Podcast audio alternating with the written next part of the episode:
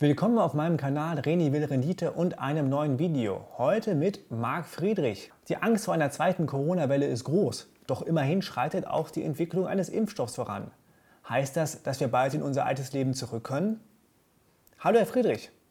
Hallo, herzlich willkommen. Freut mich, dass Sie mich eingeladen haben. Ist der Corona-Spuk vorbei, wenn der Impfstoff da ist? Nein, also ich denke tatsächlich, wie auch prognostiziert, dass wir in einem Paradigmenwechsel uns befinden. Ein Zyklus geht zu Ende, ein neuer Zyklus beginnt und wir werden nie wieder in der alten vertrauten Welt aufwachen, sondern es wird überall Veränderungen geben, und zwar in der Arbeitswelt, wie wir reisen, wie wir bezahlen werden, wie wir miteinander umgehen, wie wir äh, insgesamt über Wirtschaft und Politik denken werden. Also dahingehend, wir erleben einen wirtschaftlichen, politischen, gesellschaftlichen, kulturellen Wandel, eine Zeitenwende. Und wer glaubt, dass wir wieder in die alten Gewohnheiten zurückgehen werden, der wird sich leider täuschen. Ähm, das war ein Paukenschlag, der für alle Zeit meiner Ansicht nach das Leben generell ändern wird. Und auch der Impfstoff wird das nicht verändern, weil äh, wir sehen ja jetzt zum Beispiel Homeoffice, viele werden im Homeoffice bleiben, die Angst ist da, aber auch die Nachwehen dieser Krise, auch wirtschaftlicher Natur, steuerlicher Natur, werden natürlich uns noch auf Jahre hin beschäftigen. Also die Kollateralschäden dieses Lockdowns, dieser Pandemie werden uns erhalten bleiben, leider. Wie sieht das andere Leben aus, das wir führen werden? Ja, wir können ja mal anfangen beim Reisen. Viele Menschen haben jetzt einfach Angst vor dem Reisen, wenn man vor allem auch Risikogruppe ist. Das heißt, die gehen nicht mehr so unbeschwert in die öffentlichen Verkehrsmittel, äh, fliegen nicht mehr. Auch die Flugverbindungen wurden ja drastisch zurückgenommen. Also 49 Euro übers Wochenende nach Riga äh, zur, zur ähm, Hochzeitsparty oder nach Mallorca zum Trinken. Das ist nicht mehr gegeben. Die Preise werden da stark steigen. Also das ganze Reiseverhalten wird sich ändern, auch mit dem Social Distancing. Ja, und dann auch die Gefahr, muss man in Quarantäne gehen oder muss man dann erstmal irgendwie viele Formulare ausfüllen, wird viele abhalten. Parallel natürlich auch, dass viele Menschen, die jetzt in Kurzarbeit sind oder Angst um ihre Existenz haben, natürlich jetzt nicht mehr das Geld so locker haben, um irgendwelche Ausflüge oder Urlaube, Kurztrips zu machen. Das Ganze wird die Tourismusbranche massivst verändern. Ne? Die sind jetzt sowieso schon der Hauptleidtragende dieser Entwicklung, dieses Lockdowns, aber werden auch in der nächsten Zukunft keine wirkliche Verbesserung erleben. Und dann natürlich auch, wie wir in Zukunft bezahlen werden. Also wichtiges Thema natürlich digitaler Euro, ne, kontaktloses Bezahlen. Der Virus kann auf den Papiergeldscheinen, auf den Münzen äh, sich anhaften und dann die Pandemie verbreiten, wird ja oft suggeriert, was natürlich äh, nicht bewiesen ist. Aber auch da werden wir große Veränderungen leben, weil die Notenbanken jetzt schon an einem digitalen Euro arbeiten, um das ganze ähm, Finanz- und Geldsystem auch am Leben zu erhalten, müssen die auch irgendwann Negativzinsen installieren, um die Inflation voranzutreiben, die ja nicht gegeben ist. Arbeiten, gehen wir zu, auf die Arbeitswelt zu. Ja. Durch die Digitalisierung werden wir generell eine große Veränderung erleben, dass viele ähm, Arbeitsplätze einfach obsolet werden. Wir haben einen unglaublichen Boom gesehen im Onlinehandel, wo viele Menschen auf einmal dann ähm, online alles geordert haben, vom Essen bis zum Abendkleid, von den Medikamenten und viele zum aller, allerersten Mal natürlich, die dadurch gezwungen worden sind, sich der Online-Welt mal anzusehen anzunähern, auch die ältere Generation, für die jüngere Generation, für die Millennials ja sowieso schon alltägliches Brot. Zu den Kollateralschäden gehören mit Sicherheit auch die hohen Schulden. Aber zeigt das Beispiel Japan nicht, dass man auch mit einer Schuldenquote von 200, 220 Prozent des BIP gut leben kann? Ja, wenn das das Ziel ist, dass man einfach vor sich hin vegetiert und mit 200 oder 220 Prozent Schulden zum äh, Bruttoinlandsprodukt leben möchte, dann ja, klar. Aber das wird natürlich langfristig nicht klappen. Es gibt jetzt von ähm, einem amerikanischen Hedgefonds eine Studie, ähm, die haben untersucht seit dem 18. Jahrhundert, wie viele Staaten mit einer Staatsverschuldung von über 130 Prozent ähm, haben es geschafft, ohne Währungsreform durchzukommen. 51 Staaten gab es davon, 50 davon gingen in den Staatsbankrott oder in die Währungsreform und nur ein Land hat es bisher geschafft, das zu überleben. Und es ist tatsächlich das viel genannte und zitierte Beispiel Japan. Ne? Die sind bei über 230 Prozent und seit fast 30 Jahren sind die in dieser Stagflation. Aber die werden meiner Ansicht nach auch irgendwann am, ähm, am Ende sozusagen ähm, die, den Offenbarungseid abgeben müssen. Es ist nur ein Spiel auf Zeit. Und natürlich sind jetzt die Staaten und die Notenbanken verdammt dazu, weiter Geld zu drucken, weiter den Zins im Keller zu lassen, weil wir in einem deflationären Umfeld sind. Aber die verzweifelt natürlich versuchen, Inflation zu erzeugen, um die Schulden auf Kosten der Bürger durch Entzug oder Enteignung der Kaufkraft zu bezahlen. Und es kann eine Zeit lang funktionieren. Sie können den Kaugummi in die Länge ziehen, aber irgendwann ist es vorbei und wir wir sehen jetzt schon, dass wir am, am Ende dieses Zyklus sind, meiner Ansicht nach, dass dieses Geldsystem an das Mathemat mathematische äh, Grenze oder an das mathematische Limit kommt und trotzdem die Notenbanken immer mehr Geld reinpumpen. Ich meine, wir haben jetzt seit März 21 Billionen Dollar in die Märkte gepumpt durch die Notenbanken, Aufkaufprogramme und so weiter. Wenn Sie sich den Chart anschauen von der EZB oder von der amerikanischen Notenbank FED, da sehen Sie nicht den Start der SpaceX-Rakete senkrecht nach oben. Nein, Sie sehen exponentielles Wachstum in der Bilanz, weil die Kurve wirklich senkrecht nach oben geht. Und wir alle wissen, exponentielles Wachstum in der Welt mit begrenzten Ressourcen kann nicht funktionieren. Es ist ein Spiel auf Zeit und da muss man Gegenpositionen aufbauen und sich absichern. Und für mich werden die Kollateralschäden in den nächsten Jahren, die wir erleben, durch sinkende Steuereinnahmen, aber durch steigende Sozialkosten und durch die Aufkaufprogramme, durch die Kredite, durch die ähm, Staatskonjunkturprogramme weltweit, werden wir einfach enormen Wohlstandsverlust erleben und natürlich einen Versuch der Politik, das ganze System zu inflationieren, damit die Bürger weltweit das bezahlen, weil sie dürfen nie vergessen, nicht der Staat geht pleite, es sind immer die Menschen, die Bürger, die pleite gehen bei einem Staatsbankrott. Und da werden wir jetzt Inflation erstmal sehen, auch im zweistelligen Bereich und es kann dann auch ganz schnell in eine galoppierende Inflation gehen. Zweistelliger Bereich klingt ziemlich gewagt als Prognose. Die Notenbanken wären schon froh, wenn eine Eins vor dem Komma stünde. Inflation kann man ja anders bemessen. Offiziell zum Beispiel haben wir seit Einführung des Euros, also seit 2001, eine Inflation von ca. 30 Prozent gehabt. Ne? Also jedes Jahr ca. 1,5, 1,8 Prozent. Das klingt relativ moderat. Aber die wahre Inflation hatten wir natürlich ausgelöst durch die Notenbankpolitik weltweit, aber auch in Europa vor allem natürlich zum Beispiel am Immobilienmarkt. Die Immobilien haben sich in der letzten Dekade so stark wie entwickelt wie noch nie in der Bundesrepublik. Ne? Und so wird es erstmal weitergehen, solange die natürlich Geld drucken. Da sehen Sie die wahre Inflation. Wer kann sich denn als Normal- oder sogar Gutverdiener in Augsburg, München, Landshut oder Berlin noch adäquaten Wohnraum leisten? Genauso auch haben wir eine Inflationierung, Inflationierung des Aktienmarktes. Auch da hat das viele billige Geld dafür gesorgt, dass wir eine starke Inflation erleben. Aber der beste Beweis ist eigentlich Gold. Gold ist ein Wertspeicher. Und wenn Sie sich anschauen, wie Gold und der Euro sich entwickelt haben, da hat der Euro gegenüber Gold seit 2001, seit der Einführung, 91 Prozent an Kaufkraft verloren. Und das zeigt die wahre Inflation. deswegen sagen ja auch viele Protagonisten, der Euro ist der teure und er nimmt uns die Kaufkraft weg, weil mit 100 Euro, die sie 2001 hatten, können sie heute nicht mehr so viel bezahlen wie damals. Drohen auch Steuererhöhungen, weil diese Schuldenberge irgendwann wieder runter müssen?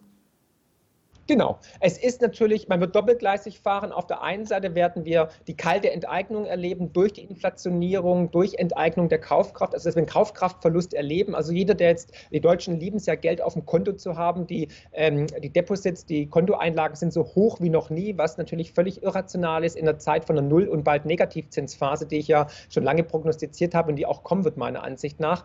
Aber ähm, parallel wird die Politik, und es hat sie ja schon suggeriert und angedeutet, ne, Herr Scholz und so weiter, dass wir Steuererhöhungen erleben. Und es wird uns dann verkauft mit viel Pathos natürlich als Corona-Steuer, um Deutschland, um Europa, um den Euro zu retten, müssen wir jetzt halt alle gemeinsam an einem Strang ziehen. Und es wird uns dann natürlich dann so angedient. Aber Fakt ist, wir haben jetzt in Deutschland schon die größte Abgabenlast und die größte Steuerlast weltweit. Wir haben sogar äh, Belgien überholt. Und jetzt kommen schon die ersten Ideen. Erst hat es Herr Scholz versucht mit dem Xetra-Gold, also Besteuerung von Xetra-Gold. Dann kam jetzt die Idee von der Vermögensabgabe ab einem Einkommen von 200.000 Euro brutto. Ne? Und dann werden meiner Ansicht nach definitiv wird es eine Vermögensabgabe geben, generell auch auf Immobilien. Und es geht gar nicht ohne Steuererhöhungen, weil wir da ganz klar sehen, weil die Einnahmen, die Steuereinnahmen einfach massiv sinken durch die Rezession, durch Unternehmen, die ins Wanken geraten, durch die Zombie-Unternehmen, parallel die Banken, die Finanzbranche noch in die Bredouille gerät, durch die Verringerung der Zinsmarge, durch natürlich auch die Zombie-Unternehmen, die die Kredite nicht mehr zahlen, also notleidende Kredite.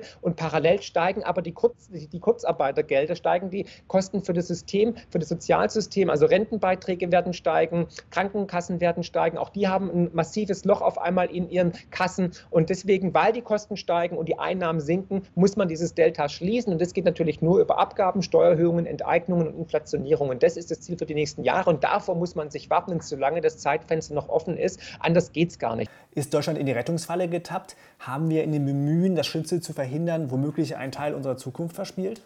Man hat halt ein bisschen es übertrieben. Man hat das größte Konjunkturpaket in der Geschichte der Bundesrepublik rausgeholt. Man hat einfach die Milliarden, ja Billionen verteilt in alle Richtungen und parallel, was für mich auch wieder ähm, eine historische Fehlentscheidung war, sogar wieder die europäischen Verträge gebrochen, indem man jetzt die Transferunion, die ja vertraglich im Maastrichter Vertrag ausgeschlossen wurde, doch initiiert.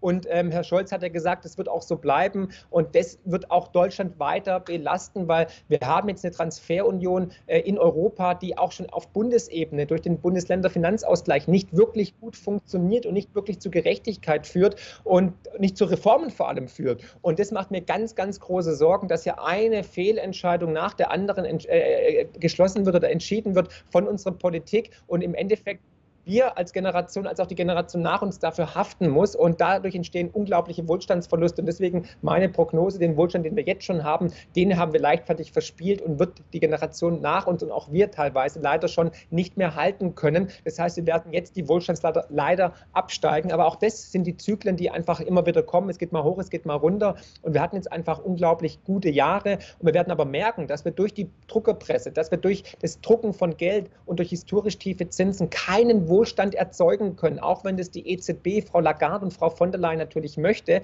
Aber wenn die natürlich jetzt anfangen, hier Geld zu verschenken oder jedem Bürger in Europa 10.000 oder 15.000 Euro aufs Konto zu überweisen, so wie es in den USA mit den Schecks ja passiert ist, ja, dann haben wir Modern Monetary Theory und dann wird das Geld einfach gedruckt und weitergegeben. Da muss man aber auch die Frage stellen, was ist der Gegenwert, ja, und warum dann noch arbeiten oder warum überhaupt dann noch äh, äh Steuern bezahlen, wenn man es ja einfach drucken kann. Und dass man an diese Idiotie glaubt, zeigt einfach, wie verzweifelt die Situation ist, weil es ist eine angenehme, schöne Lösung, aber hat in der Vergangenheit noch nie funktioniert. Deswegen ist es auch nicht wirklich modern. Ich erinnere nur an die Weimarer Republik, da ist es wirklich in die Hose gegangen oder auch Argentinien, Zimbabwe, Russland und so weiter. Man kann mit der Druckerpresse keine Probleme lösen, keine Krisen lösen und vor allem man kann keinen Wohlstand erzeugen. Das geht nicht. Es geht nur mit Arbeit und mit Krebs.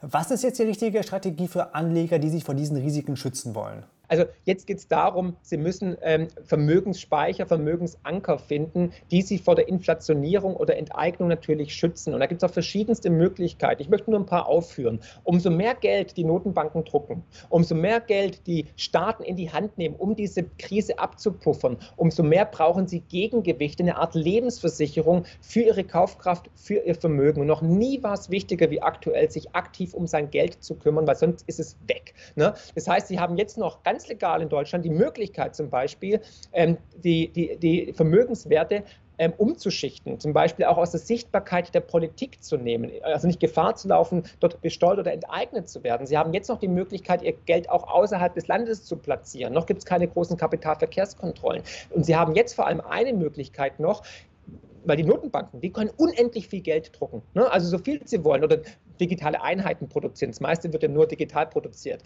Aber Sie können jetzt Gegengewichte aufbauen in Form durch die naturlimitierte Sachwerte oder durch die Mathematik limitierte Werte. Und da sollte man jetzt loslegen. Und ganz oben, natürlich ein Beispiel, ist natürlich Gold. Ich meine, schauen Sie sich an, Gold ist in allen Währungen jetzt schon auf einem Allzeithoch gewesen und immer noch sehr, sehr hoch. Ja? Warum? Weil das Vertrauen einfach erodiert, weil wir eine historische Vertrauenskrise sehen. Die Menschen sind verunsichert. Wir hatten in über 100 Ländern einen Lockdown. Wir sehen, dass die Staaten weltweit Geld in die Hand nehmen wie noch nie zuvor, um die Krise abzufedern. Und wir sehen, dass die Notenbanken überall die Zinsen senken und natürlich auch die Druckerpresse angeschmissen haben. Und das Vertrauen erodiert so langsam. Und historische Vertrauenskrisen sind immer der Anfang von solchen ja, kollabierenden System, möchte ich es mal nennen. Und jetzt kommt diese Zeitenwende, es, äh, es, endet ein alter Zyklus, es beginnt ein neuer Zyklus und darauf muss man sich jetzt vorbereiten, wie gesagt, nicht nur monetär, sondern auch politisch, aber auch gesellschaftlich und vor allem auch mental. Und deswegen zum Beispiel ist Gold so stark gestiegen, deswegen sollte man Gold auch physisch besitzen und in Deutschland kann man Gold noch anonym erwerben, ne? also in Form von Münzen oder auch Barren. Genauso natürlich auch Silber, auch ein schönes Edelmetall, Platin, Aktien, äh, Bitcoin. Wo es Verlierer gibt, gibt es es auch immer Gewinner, heißt es. Sie haben jetzt viel über die Verlierer gesprochen.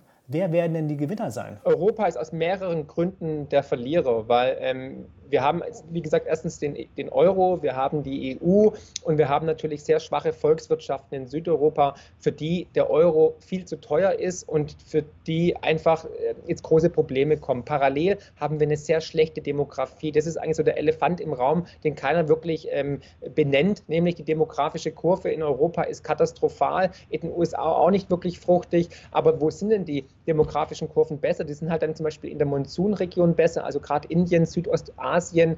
Ähm, da sehe ich große Hoffnungen und da denke ich mal, wird es auf jeden Fall einen Aufschwung geben. Die Frage ist auch, wo wir noch hinwachsen wollen. Ne? Also wir können nicht jedes Jahr um 5% wachsen, die Zeiten sind vorbei und auch bei China stottert der Wirtschaftsmotor nicht nur wegen Corona, sondern weil einfach eine Sättigung eingetreten ist. Also ich glaube auch nicht, dass China der aller, allergrößte Gewinner in der nächsten Runde wird, sondern da werden andere Staaten überraschen. Also Verlierer meiner Ansicht nach ist die westliche Welt tatsächlich. Und äh, Gewinner werden dann Staaten sein, die noch klein und flexibel sind, also vor allem Südostasien. Ähm, am Anfang auch ein bisschen China, aber China wird unglaubliche Probleme in der nächsten Dekade bekommen in, in Bezug auf ähm, Freiheitsrechte, Demokratie, ähm, Aufstände, zivile Unruhen, weil die Menschen streben immer nach Freiheit und Demokratie und die ist dort natürlich nicht gegeben. Aus diesem Grund wird ja so ein Überwachungsstaat auch aufgebaut in China, weil man muss halt die 1,3 Milliarden Menschen auch irgendwie sozusagen noch unterdrücken. Aber das hat in der Geschichte nie lange geklappt. Das kann man eine Zeit lang machen, aber irgendwann strebt der Mensch nach Freiheit und auch jetzt die jetzige Generation, die mit dem Internet verbunden ist, die auch weltweit dann studieren, also die Chinesen, die jungen Chinesen, die die Freiheit schnuppern,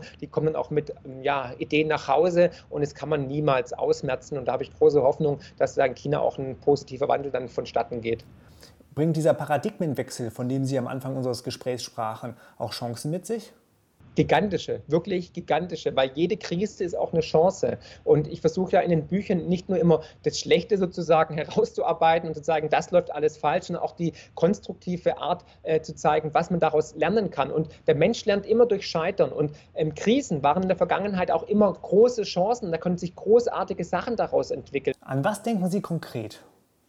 Also fangen wir mal bei dem wichtigsten Thema an, nämlich Geld. Wir alle haben weltweit tagtäglich mit Geld zu tun, aber kaum einer weiß, wie Geld entsteht. Aber das Grundübel der immer wiederkehrenden Spekulationsblasen, der immer wiederkehrenden Krisen ist tatsächlich unser Geldsystem, das nämlich die Notenbanken, aber auch die Geschäftsbanken aus dem Nichts durch die Giralgeldschöpfung Geld produzieren können, ohne irgendeinen Gegenwert. Und das führt immer wieder zum gleichen, zu dem sogenannten Cantillon-Effekt, nämlich, dass diejenigen, die nah an der Notenbank sind, die nah an den Banken sind, also die nah sozusagen am Futterdruck sind, dass die davon profitieren. Und das führt zu Ungerechtigkeit und zur Fehlallokation von immer mehr Vermögen in immer weniger Händen. Das können dann Finanzinstitutionen sein, aber natürlich auch Privatpersonen. Und dann wird die Kluft zwischen Arm und Reich immer größer und irgendwann, historisch bedingt, schnappt diese diese Kluft dann zu, die Schere geht zusammen und dann knallt Und das erleben wir ja, weil dieses System, in dem wir momentan leben, dieser Finanzkapitalismus, der dient nicht mehr allen Leuten. Wir sehen, dass viele Menschen, die trotzdem hart arbeiten, einfach auf der Strecke bleiben. Früher konnten sie sich dann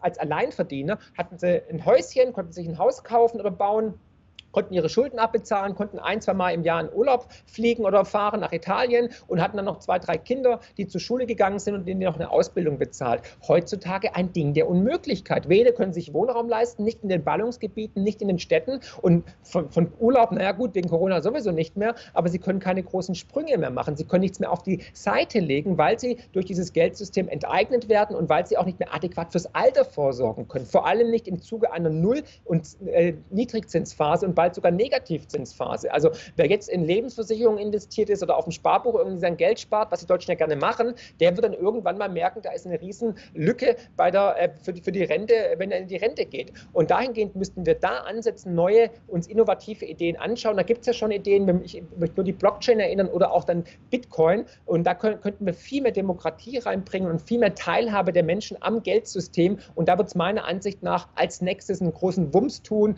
weil dieses System in sich sich kollabieren wird. Und dann werden wir ein neues Geldsystem aufsetzen müssen, das dann allen Menschen dient, das gerecht ist und das nicht inflationär ist, weil unser jetziges Geldsystem ist inflationär und es, wir sind aber in einer deflationären Welt und es kann nicht funktionieren. Deswegen diese andauernden Krisen. Das ist der erste Punkt, wo ich einen ganz großen Ansatzpunkt sehe, wo wir wirklich was verändern können, was auch der Menschheit dienen würde. Herr Friedrich, vielen Dank für das Gespräch. Und euch danke ich vielmals für das Zuhören. Ich freue mich über eure Meinung zu dem Video.